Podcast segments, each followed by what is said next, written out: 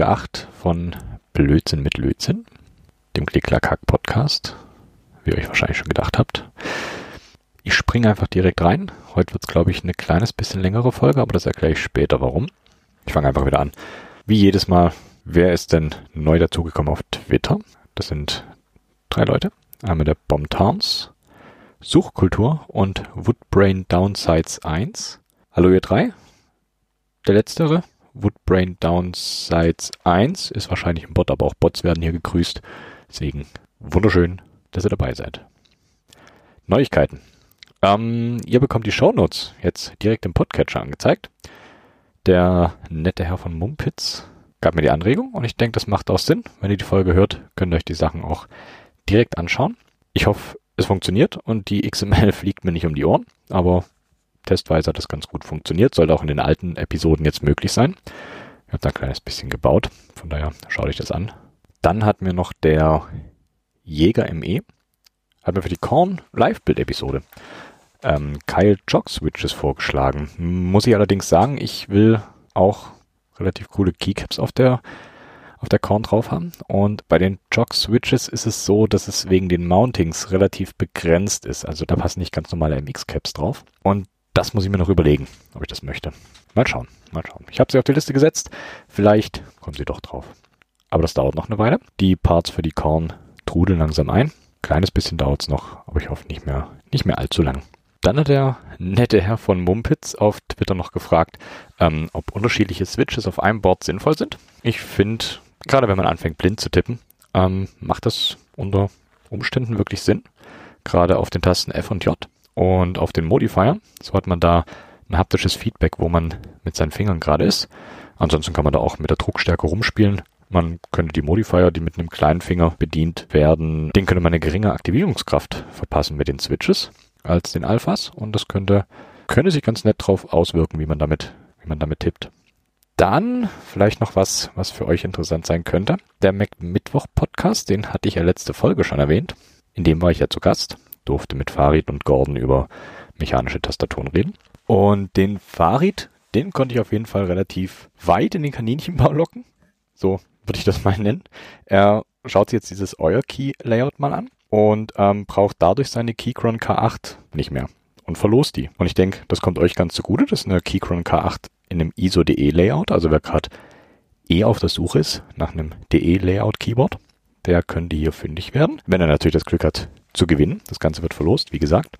Das Einzige, was ihr tun müsst, ist ihm eine Frage beantworten. Und zwar, wie lautet die wichtigste Komponente bei einer mechanischen Tastatur unter der Tastenkappe, die das Signal der gedrückten Taste weitergibt? Ich denke, das dürfte den Hörern hier relativ einfach fallen.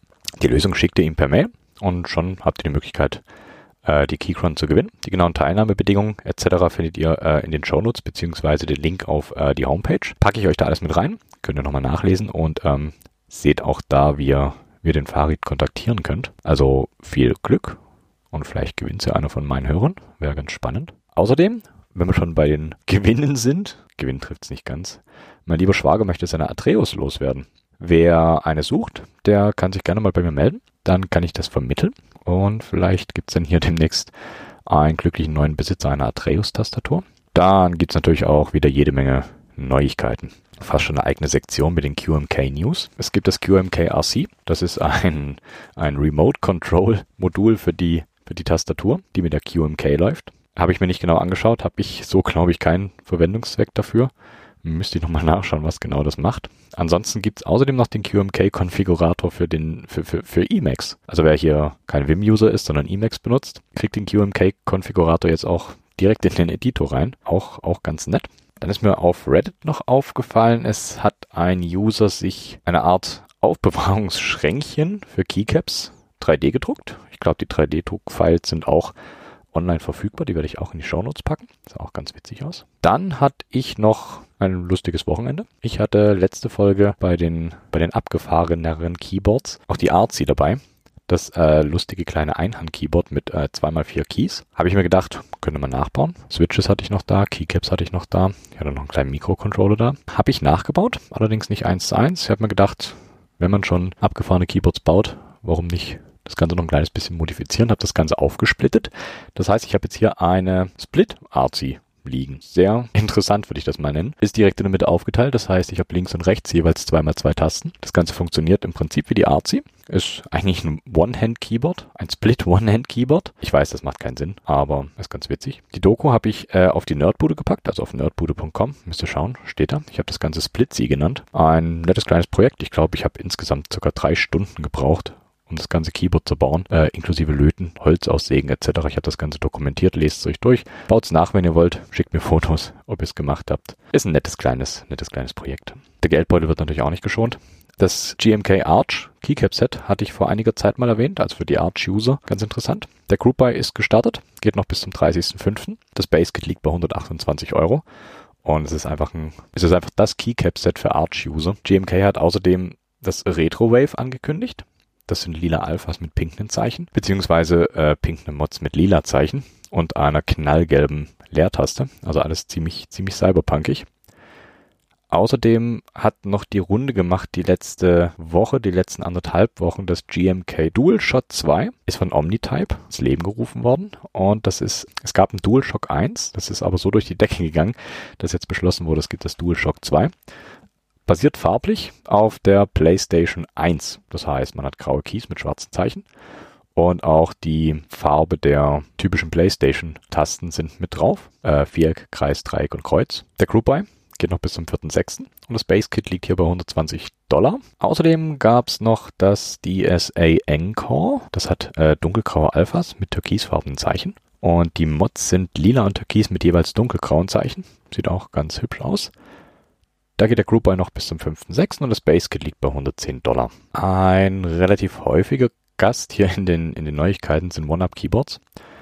Die produzieren eigentlich relativ viel und gutes Zeug. One-Up Keyboards hat jetzt die TTC Bluish White Switches auf den Markt gebracht oder wieder auf den Markt gebracht. Das sind 5-Pin ähm, PCB Mount Switches. Haben einen verkürzten Travel mit 3,5 mm, haben 42 Gramm Activation Force und liegen preislich bei 50 Cent pro Stück. Sind relativ erschwinglich dann haben One-Up Keyboards jede Menge neue Sets mit äh, blanken Keycaps vorrätig. Da ist von weiß über beige bis hin zu Regenbogenfarben so ziemlich alles dabei. Außerdem gibt's bei One-Up Keyboard wieder die Elite CV4 Mikrocontroller. Also wer USB-C in sein Hackbrett verbauen will, der wird ja, wird ja gut bedient. Switches gibt's auch von Canon Keys. Die haben die Duroc T1 Dark Amber Switches wieder vorrätig. Hatte ich auch in der ähm, zweiten Folge über Switches mit drin. Das sind taktile Switches, auch als 5-Pin PCB-Mount. Das Gehäuse selber ist komplett aus Nylon.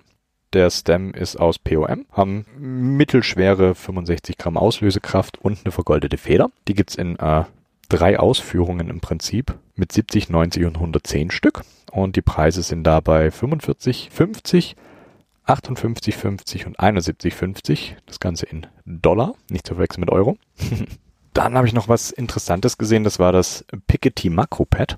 Das gibt's entweder mit äh, drei, fünf oder sieben Keys und äh, jeweils einem dieser Rotary Encoders. Und das ist ein Makropad, das man sich unten an die Tischplatte ranschrauben kann. Also für den bequemen Bedienweg, das direkt an der Tischkante dran zu haben. Was ich noch gefunden habe auf Etsy, das war auch eher was, eher was für den Schreibtisch.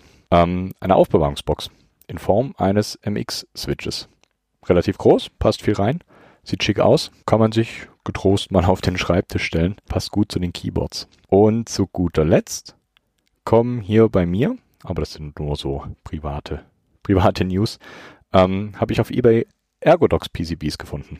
Bezahlbar, sogar relativ günstig. Und die kommen jetzt hier die nächsten Tage bei mir an. Vorher wird natürlich die Korn gebaut und danach kommen die Ergodox dran. Vielleicht frage ich da auch wieder nach Switches, mal sehen, was ihr, was ihr da vorschlagen könnt. Mal schauen. Die Links zu den ganzen Geschichten packe ich euch natürlich wie immer in die Show Notes, die ihr jetzt, wenn alles funktioniert, wunderbar im Podcatcher anschauen könnt. So viel mal zu den News. Würde ich sagen, gehen wir über zum eigentlichen Hauptthema. Es wird halt, wie gesagt, eine klein, ein klein wenig andere Folge. Ich habe mir mal zwei Schwerpunkte gesetzt für die Episode hier. Als große Überschrift würde ich Community nennen. Das Ganze habe ich ein bisschen aufgeteilt. Einerseits natürlich äh, Community. Das kommt allerdings äh, als zweiter Punkt. Als erstes würde ich sagen, warum Gatekeeping und Elitenbildung absoluter Mist ist. Also machen wir das schwere Thema zuerst, behandle ich auch nur relativ kurz und gehe dann über die Community-Geschichten, die deutlich spannender und wahrscheinlich auch lustiger sind. Hobbys, gerade Hobbys wie äh, mechanische Tastaturen etc., die sollen natürlich Spaß machen. Und genau das sollte, denke ich, niemand aus dem Auge verlieren. Und leider gibt's immer wieder Menschen in Hobbys, die sich äh, über andere stellen. Und das ist einfach was, was nicht sein sollte. Ich finde, jeder, jeder hat mal angefangen mit irgendwas. Niemand weiß wirklich alles und wirklich jeder kann irgendwas dazulernen. Ähm, und diese Gatekeeper, die halten Menschen aus dem Hobby raus äh, durch ihr durch ihren elitären Habitus und das ist einfach einfach nichts Schönes, das macht keinen Spaß und dadurch verlieren Anfängerinnen wirklich häufig die Lust und kehren dem Hobby den Rücken. Ich finde gerade durch neue Menschen im Hobby kommen auch viele, viele neue Inspirationen mit rein. Neue Ideen, neue Ansichten. Kurz gesagt, Neuzugänge bringen frischen Wind in die Szene. Und das ist was, was das Ganze wirklich aufblühen lässt und wirklich auch belebt. Man ist nicht besser, nur weil man das teuerste Keyboard hat. Auf gar keinen Fall. Ich persönlich finde es viel, viel spannender, mit möglichst wenig, äh, möglichst viel zu erschaffen. Das ist für mich deutlich nachhaltiger und sinnvoller und ähm, bringt auch mir persönlich deutlich mehr Spaß. Das kann jeder handhaben, wie er will. Es gibt natürlich auch Leute, die sich gern hochwertige, teure Keyboards kaufen. Das hat alles seine Daseinsberechtigung. Allerdings sollte man andere Leute dadurch nicht ausschließen, sondern eher, eher willkommen heißen. Das finde ich, finde ich deutlich, deutlich wichtiger. Wenn ihr also auf Menschen trefft, die neu im Hobby sind, dann lasst Vorurteile völlig beiseite. Denkt immer dran, dass ihr auch mal angefangen habt.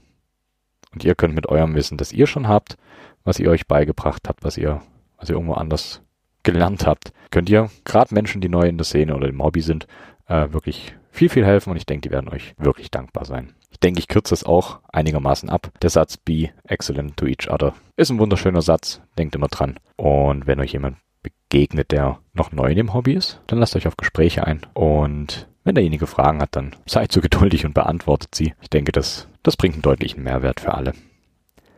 Ich habe jetzt hier noch einiges mehr auf dem Skript stehen, aber ich glaube, das lasse ich einfach weg. Denn die Kernaussage habe ich, glaube ich, getroffen. Von daher lasst uns das ganze Hobby einfach so wunderbar gestalten, wie es im Grunde ist. Gut, nehmen wir uns lieber den zweiten, lustigeren Teil vor, und zwar Community-Projekte oder Community im Allgemeinen. Die Community. Die Community rund um mechanische Tastaturen ist, auch wenn es auf den ersten Blick nicht so scheint, nahezu gigantisch. Und deswegen, bevor man sich äh, selber tot suchen muss, habe ich mir gedacht, ich pick mir mal ein paar, ein paar kleine, feine Projekte raus und will euch die hier mal vorstellen. Ähm, ich würde anfangen mit jemandem, der nennt sich Theremin Goat. Der hat ein ziemlich, ziemlich beeindruckendes Projekt laufen, bei dem äh, ich glaube, jedem, der mit mechanischen Tastaturen zu tun hat, das Wasser im Mund zusammenlaufen dürfte. Er sammelt Switches, hat davon jetzt annähernd, ich glaube, 1000 verschiedene Exemplare. Und das Besondere an der Folge diesmal, ich habe die Leute mal angeschrieben und sie mal gefragt, ob sie mir nicht mal was erzählen wollen zu ihren Projekten. Deswegen hören wir jetzt hier, was Theremin Goat da so alles treibt. Hello everyone. My name is Theremin Goat and I'm a mechanical keyboard switch collector and content creator based out of the US. If you're not familiar with my content, I write bi weekly, long form reviews of Switches that usually shoot well above 10 pages and are about as detailed as I could possibly get. And no, those 10 pages are not double spaced like we were cheating in high school anymore. In addition to doing these long form reviews, I also do scorecards, Q&A, mail day posts, and a whole lot more on the various platforms that I post on. However, in addition to these writing of this reviews and the content that I do put out, as I stated first and foremost, I am a Switch collector, and I have, at the time of recording, over 900 unique, different mechanical keyboard switches ranging from mild to wild. This includes, you know, your standard MXs, some of your vintage switches like Alps that you all have heard of, but I also have a ton of unreleased prototypes, Eastern exclusives, and switches that I quite literally am legally not allowed to talk about yet. If you're interested in looking into the some the 40 some odd Switch reviews, 70 something scorecards, and dozens of mail day posts that I have up right now, you can check out my content over at theremingoat.com. That's T H E R E M I N G O A T.com. And I look forward to seeing you guys all there.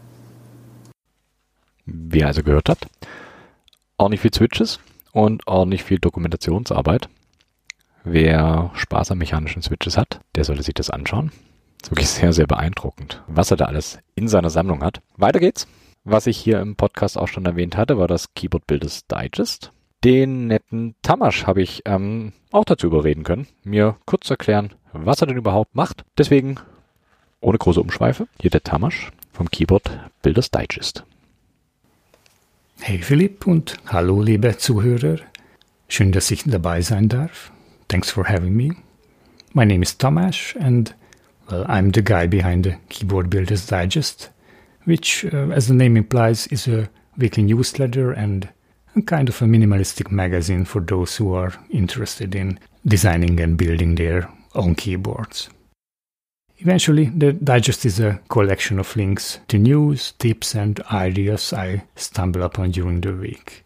The issues are published every Monday, and the latest one, as well as the archive, is available on my blog at golem.hu or directly at golem.hu magazine.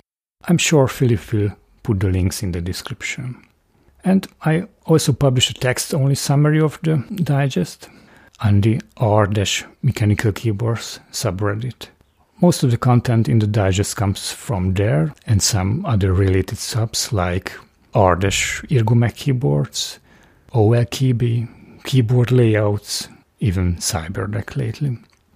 So, because this project is a one-man show, content-wise, the digest pretty much reflects my own personal taste and what I like most about the hobby and what I try to encourage people to do is, well, designing and building their own keyboards. As simple as that. Well, this mindset may stem from my background in this hobby.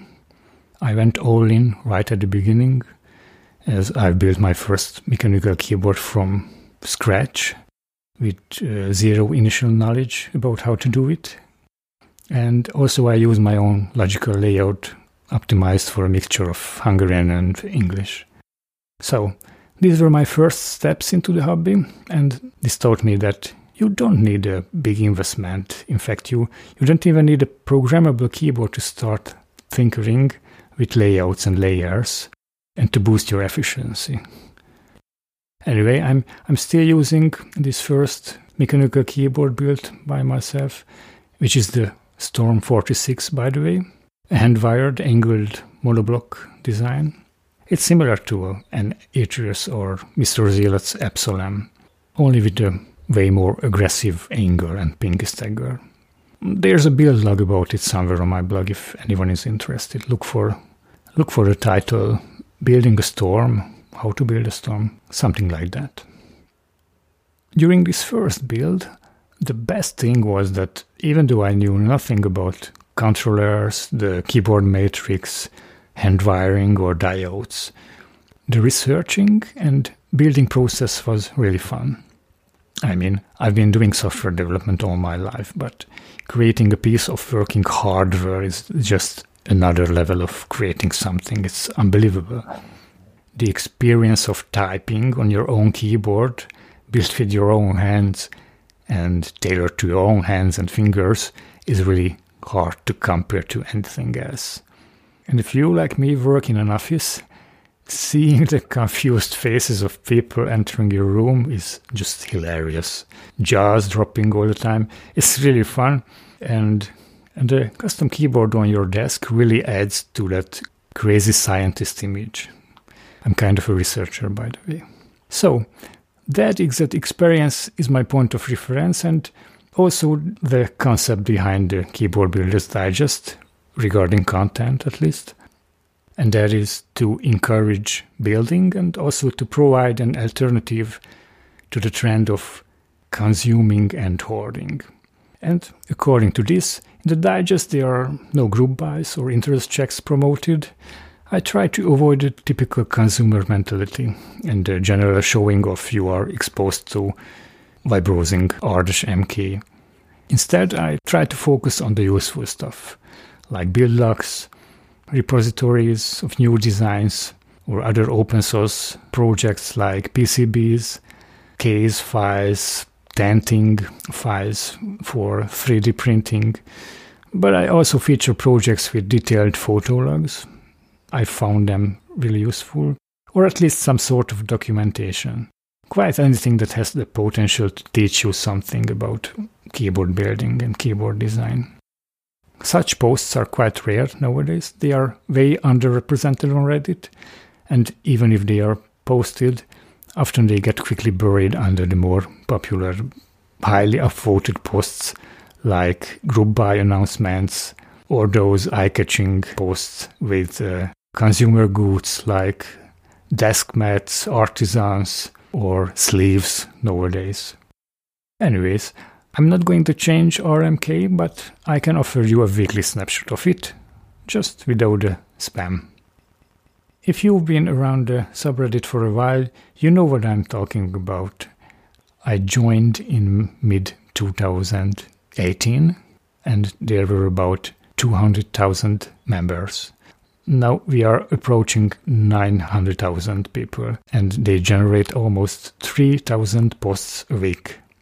It's quite a challenge to keep track of that, but I dig through these 3,000 posts every week just to find you the 20 to 30 valuable ones which make it to the latest issue of the digest. It's quite demanding. It really requires a mental fitness to navigate through the same cheap memes and the same questions every day. But there are some real gems among those 20 posts which make it to the digest, and by featuring them, I give these posts a second chance to reach their audience. So, how does this work? I've written some behind the scenes write ups in the past, and I just started an exclusive behind the scenes series for supporters of the project. But here is how it goes in short. Well, during the week, just like anybody else, I think, I just browse Reddit and bookmark stuff. I regularly check the subreddits at least two or three times a day and I save what I found useful. And usually on the weekend, I put together the latest issue, which is then published on Monday. The first issue was a single humble text only post on Reddit in November last year. A simple list of links. But in the meantime, things went somehow way out of hand the digest is now one of the most frequently visited part of my blog with a lot of extra features. You can search the projects, navigate them by column or tags. There's an archive, there are photos, and the newsletter, of course. Sometimes an editorial piece and a behind the scenes write up, but I really had to dial down on these extra features simply because of the lack of time. If I would add this up, it would probably take an hour each day, just the browsing part, and anywhere between 10 to 20 hours a week to make the latest issue. But I like doing it. I'd love to do this even as a full time job, which is just not realistic.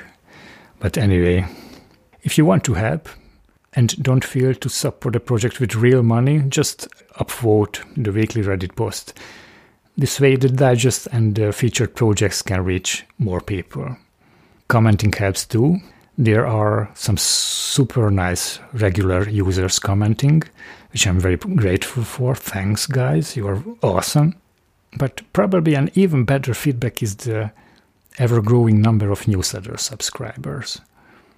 The newsletter was a user request. It, it became another regular task, but it seems there's a real demand for it. And I enjoy seeing how it grows from week to week. And it's it's cool to see people subscribing from all parts of the world. By the way, newsletter, if you don't want to miss the next issue, you can find the subscribe link on the magazine pages. I won't spam you, I promise. Just check the past newsletters on MailChimp to know what to expect. It's just a short reminder on each Monday to check the latest issue.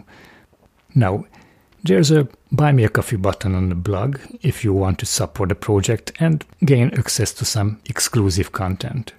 I've been doing this for almost half a year now, and as of recording this, I have 21 issues published. But up to the 20th issue, up to 20 weeks, I had zero supporters. Not a single one.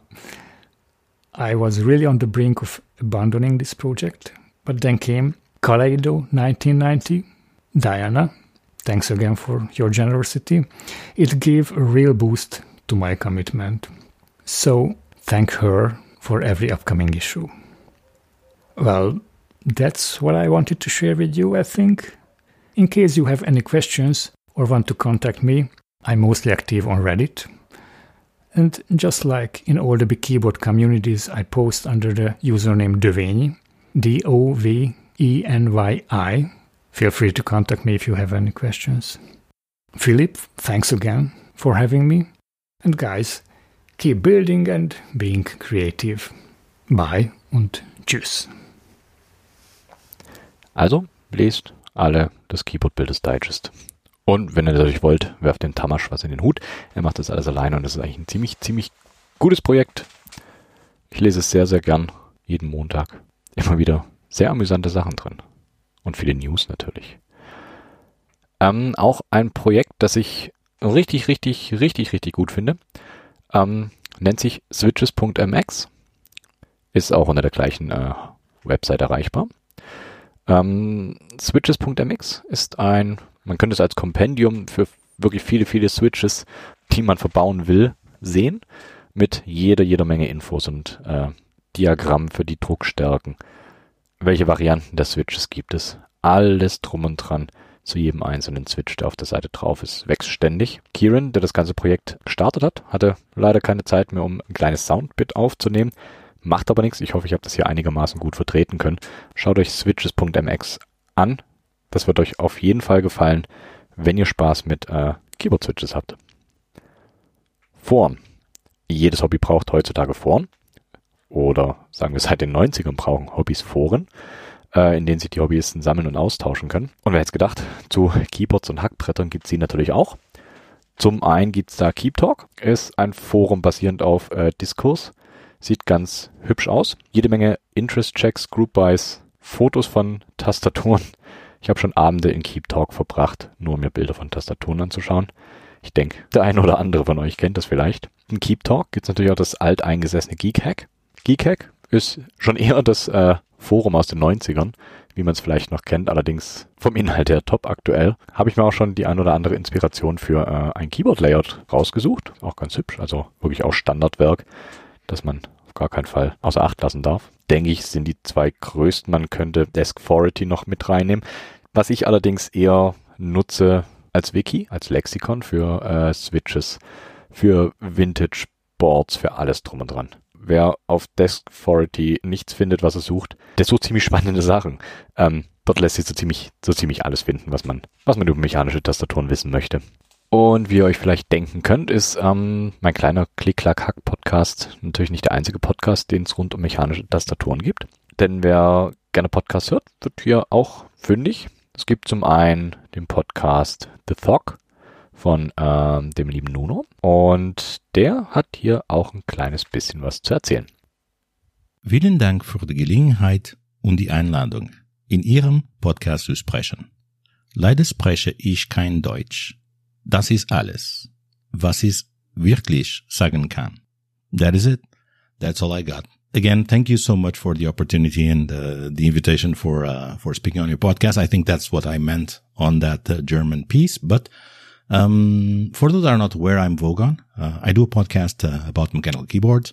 Uh, it's called the Thoc T H E T H O C C dot com, um, and we speak with members of our community about their journey and also what you know other other stuff in their private lives. Uh, we always try to, to bring, although I'm trying to bring uh, people that people know in the community as well as other people that are probably not as well known, but they have interesting stories and interesting things to, to say. So I would like to thank Philip for the opportunity of having me talk on his own podcast.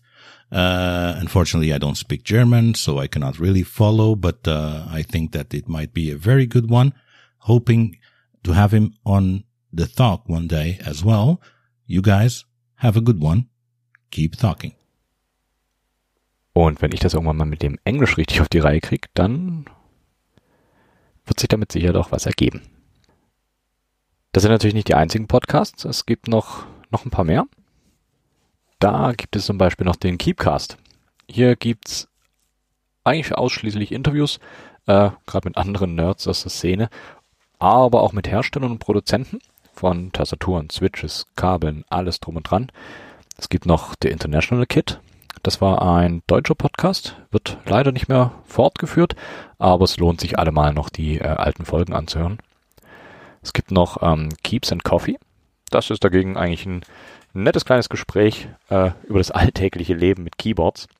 Und zu guter Letzt ein Podcast, den ich selber schon lange Zeit höre und der, wie ich finde, etwas Besonderes ist, weil es hier nicht nur in Anführungszeichen um die technischen Aspekte geht, sondern auch um die Philosophie dahinter. Der Podcast selber heißt The Board, aber ich lasse Don das Ganze am besten auch einfach selber erzählen.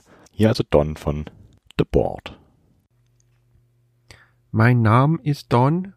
Willkommen bei The Board, einem Podcast über mechanische Tastaturen. Well, welcome to The Board. My name is Don, and the podcast is about mechanical keyboards. I want to say a really big shout out and thank you to Philip for reaching out to me to ask me to do this little snippet to talk about my podcast and myself, uh, which is the podcast called The Board. It's a little bit late at night, actually, at the moment. It's uh, 10 to midnight on a Friday night, and I'm a little bit sick, so I do apologize if I'm not fully in the space, but I felt that I wanted to get this out of the way for Philip to not hold up whatever he had in planned. So I do really appreciate you reaching out, as I said, Philip. The Board podcast uh, is a podcast about mechanical keyboards that has been around since 2016. It came about because my daughter was born in 2016 and I started working from home a lot to support my wife and our newborn child. And during the daytime, I ended up talking to some mechanical keyboard enthusiasts who were in the northern hemisphere, and it was you know, obviously their nighttime uh, and daytime for me, which I found that there was this really great community of people that wanted to talk about keyboards all the time. What was missing, however, from that space back in 2016 was the fact that there wasn't a lot of podcast material out there. And we threw the idea around. We chatted, we talked about it, and somebody made a joke about, you know, we can call it the board. There's a pun about keyboards, and, you know, you get that picture of people sitting around a table like a boardroom. And we went with it. I, I bought a microphone, I got a setup going, and we recorded a pilot episode. And it was terrible. It was atrocious. We were talking all over each other. We didn't really know what we were going on. There was way too many people involved in this, but we had a lot of fun. We ran with it. We, we, we had a large number of episodes with a lot of people, and then we were able to reach out to the, back then a very young, I suppose, mechanical keyboard community and talk to guests and just really get into the heart of things. And since then, we have evolved. We've evolved a lot. Some of our hosts fell away because they were too busy with life and other things. You know, they finished their studies and went to work. Other people went into studies. Some people even relocated into different countries as part of life moving on. And so now the board podcast is mostly solo, myself, and my recording frequency is also a little bit unstable at the moment because of a new family member that joined my family, my second child, uh, late last year. And just life in general, work pressures, COVID, you know, all of that kind of stuff happening around the world. But these days, you know, we have so much more mechanical keyboard content out there. There's more YouTube channels, there's more streamers, there's even more podcasts about mechanical keyboards. And that's a fantastic thing. It's an amazing thing because it gives more exposure, it gives more opinions, it gives more coverage on the different things and different aspects. And these days, I like to think that what I talk about in my podcast, the Board Podcast, is very different to a lot of the others because I don't cover key sets, for example, a lot. I don't talk a lot about specific artisans and group buys and keyboard designs and things like that. I, I suppose a better way of describing it, tend to go a little bit more philosophical sometimes and relating keyboards to life, to things that we may come across and consider.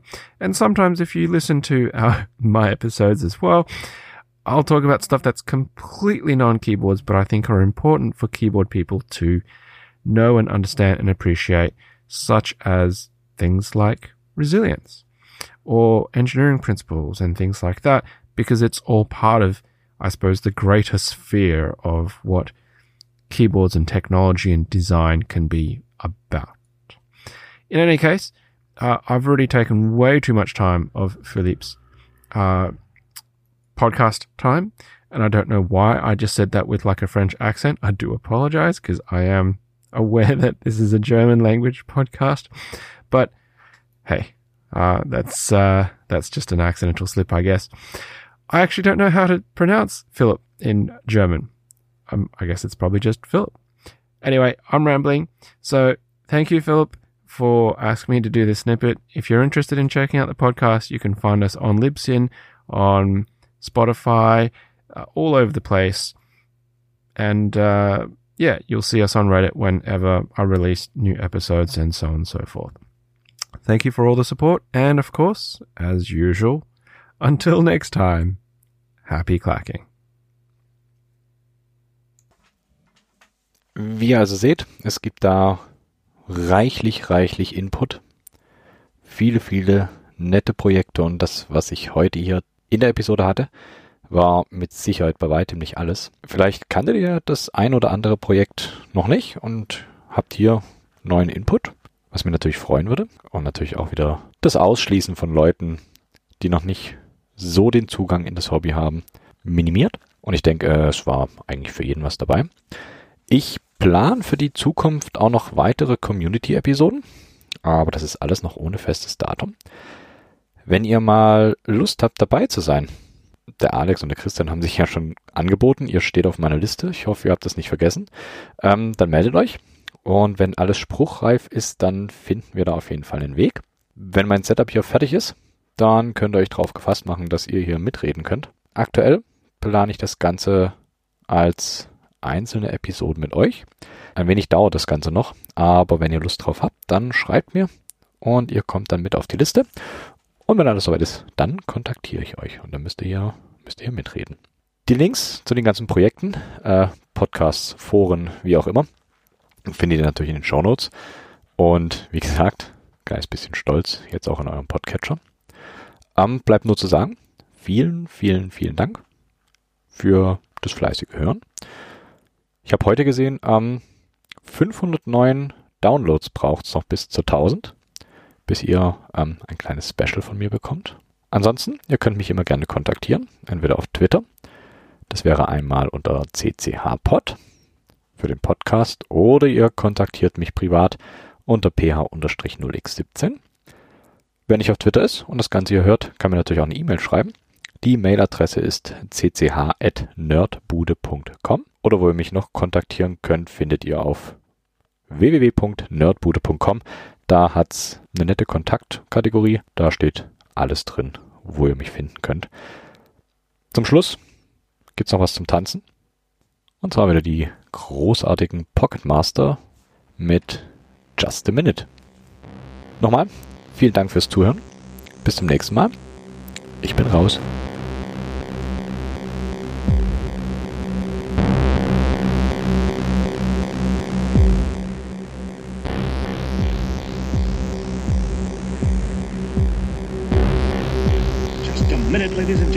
Think something is happening.